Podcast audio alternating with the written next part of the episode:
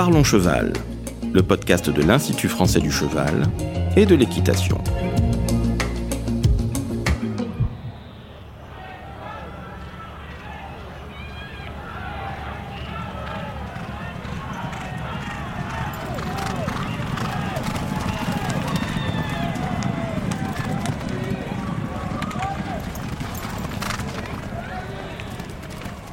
Bonjour, je suis Laurent Vigneault de l'Institut français du cheval et de l'équitation. Cet épisode fait partie de la série Au cœur des courses. Il est réalisé en partenariat avec la Fédération nationale des courses hippiques à destination des professionnels des courses.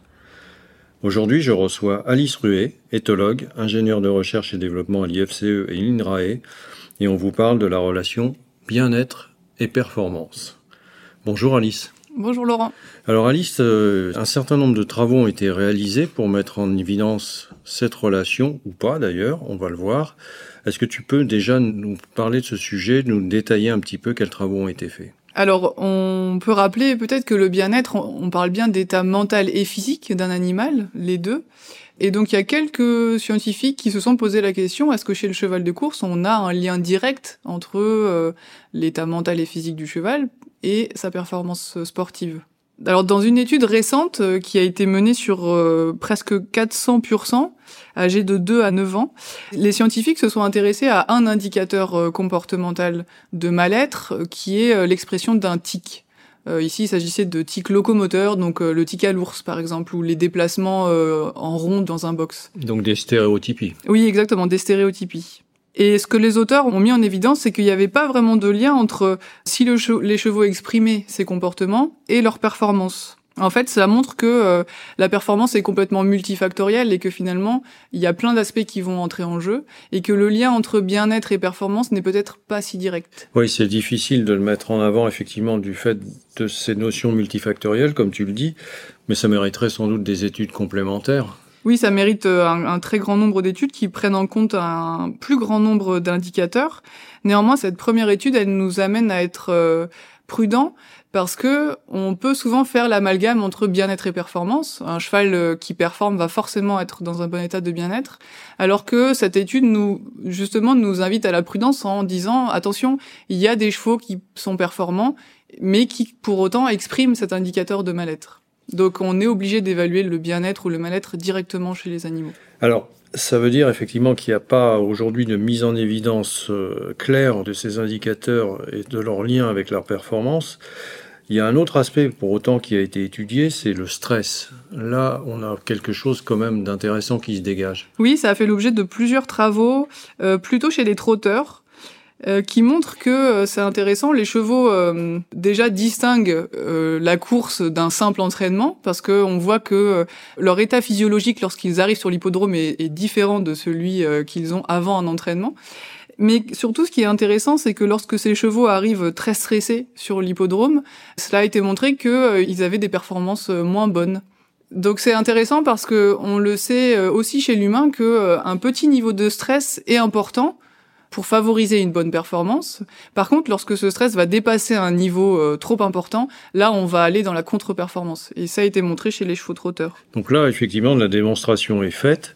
Donc un peu de stress peut être bénéfique, mais un excès de stress entraîne une contre-performance. Oui, et c'est des études qui ont été réalisées sur euh, des nombres assez élevés de chevaux. Hein. Ici, on a 130 trotteurs, par exemple.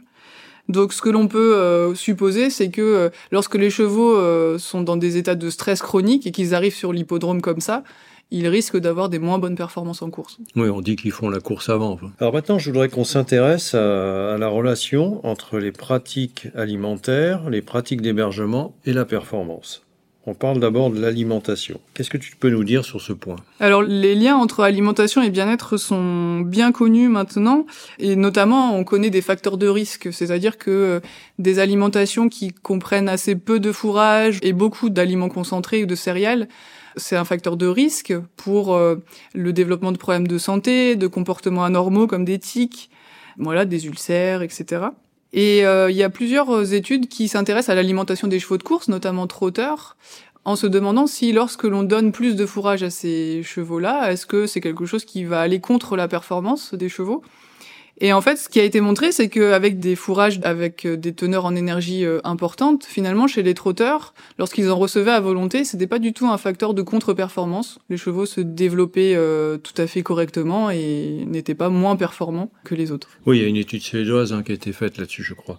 Donc le fourrage, majoritairement dans l'alimentation, n'est pas un facteur de contre-performance. Exactement. Alors, autre facteur qui va jouer, on le disait tout à l'heure au niveau de l'hébergement, c'est les sorties en extérieur, l'accès en extérieur des chevaux. Oui, alors c'est un enjeu fort euh, quand on va parler du bien-être animal, parce que euh, les restrictions spatiales sont aussi des facteurs de risque de développement de comportements anormaux, de problèmes de santé. Et euh, chez les chevaux de course, alors il y a une étude assez récente sur 90 galopeurs qui s'est intéressé à différents modes de vie des chevaux, et notamment en comparant des chevaux qui vivent dans un centre d'entraînement sans sortie euh, vraiment en liberté, par rapport à euh, des chevaux qui vivent dans un autre centre d'entraînement avec des sorties en extérieur, en groupe pour les femelles ou seules pour les mâles.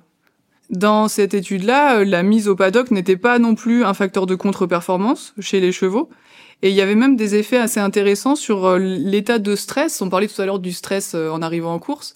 Ici, les chevaux qui vivaient dans le centre d'entraînement avec des sorties en extérieur régulières, finalement, ils arrivaient moins stressés sur l'hippodrome.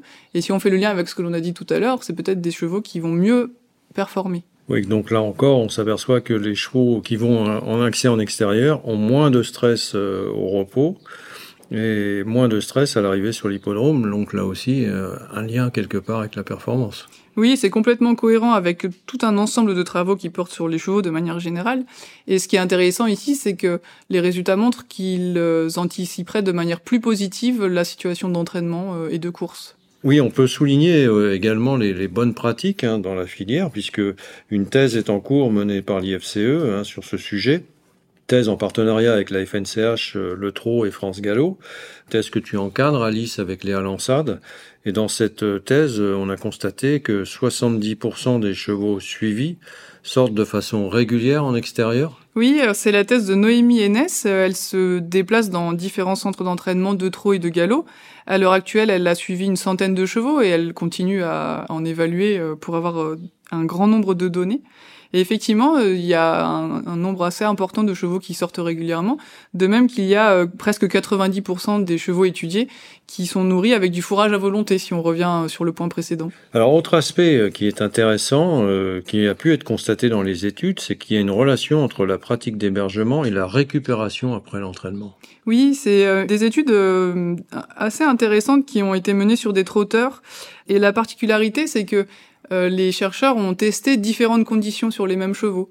Euh, la première condition, c'était euh, lorsque les chevaux étaient au box et sortaient au paddock en groupe 4 à 5 heures par jour. Et la seconde, les chevaux étaient en permanence à l'extérieur en groupe. Et ce qui a été montré, c'est que après l'entraînement, en fait, lorsque les chevaux étaient en permanence en groupe, ils récupéraient beaucoup plus vite d'un point de vue physiologique d'une part et aussi d'un point de vue comportemental parce que en fait tous les chevaux après l'entraînement euh, se nourrissaient moins. Mais lorsque les chevaux étaient en groupe à l'extérieur ils ont repris un comportement alimentaire normal beaucoup plus rapidement par rapport à lorsqu'ils étaient euh, au box. Et c'est des répercussions qui se sont vues sur la reprise du poids des chevaux après l'entraînement. Donc c'est assez intéressant. C'est très intéressant en effet uniquement lié euh, au fait que ces chevaux avaient un accès permanent à l'extérieur. Donc alors, quand tu parles de récupération à long terme, Alice, c'est au bout de combien d'heures? Alors, dans cette étude, euh, à court terme, c'était 3 à 7 heures après l'entraînement, et à long terme, c'était à partir de 20 heures après l'entraînement. Donc, c'est là qu'on constate les premiers résultats. Exactement. Donc, c'est effectivement intéressant de pouvoir euh, constater que ces chevaux euh, en accès permanent récupèrent mieux. Il y a d'autres facteurs qu'on a constatés? Oui, alors dès la suite de l'entraînement, lorsque les chevaux étaient en extérieur en groupe, euh, eh bien, il y avait l'engorgement des boulets qui était moins important, donc un effet direct. Oui, là aussi un effet intéressant. Alors en conclusion de notre échange, euh, Alice, euh, bon, on sait qu'il y a peu de travaux qui ont été réalisés, mais collectivement, enfin si on met leurs résultats bout à bout, on a quand même un constat intéressant. Oui, on, alors comme tu le dis, il y a peu de travaux, mais c'est aussi le cas chez les chevaux de sport, par exemple. donc c'est des choses qui doivent se développer, et c'est ce qui se passera dans les prochaines années sans doute. Mais on voit se dessiner quand même des liens entre bien-être, stress et performance et récupération euh, chez les chevaux de course. On peut effectivement dire que même si on n'a pas mis en avant, en évidence, les indicateurs de bien-être et leur lien avec la performance, on a vu un lien très fort avec le stress.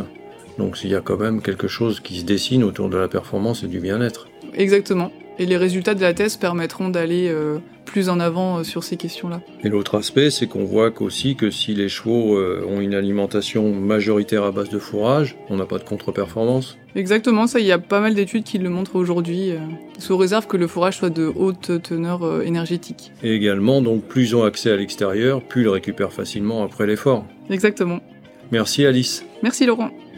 Je rappelle que cet épisode fait partie d'une série Au cœur des courses, en partenariat avec la Fédération nationale des courses hippiques. D'autres sujets seront abordés avec les experts de l'IFCE. Si vous souhaitez en savoir plus sur le sujet, rendez-vous dans la description du podcast où vous trouverez des liens utiles vers notre site internet equipedia.ifce.fr. Vous pouvez aussi nous rejoindre sur notre groupe Facebook Equipedia Science et Innovation Equine pour plus de contenu. Pour ne manquer aucun épisode, abonnez-vous, partagez, commentez et n'hésitez pas à laisser 5 étoiles sur Apple Podcast et Spotify. A très vite pour un nouvel épisode.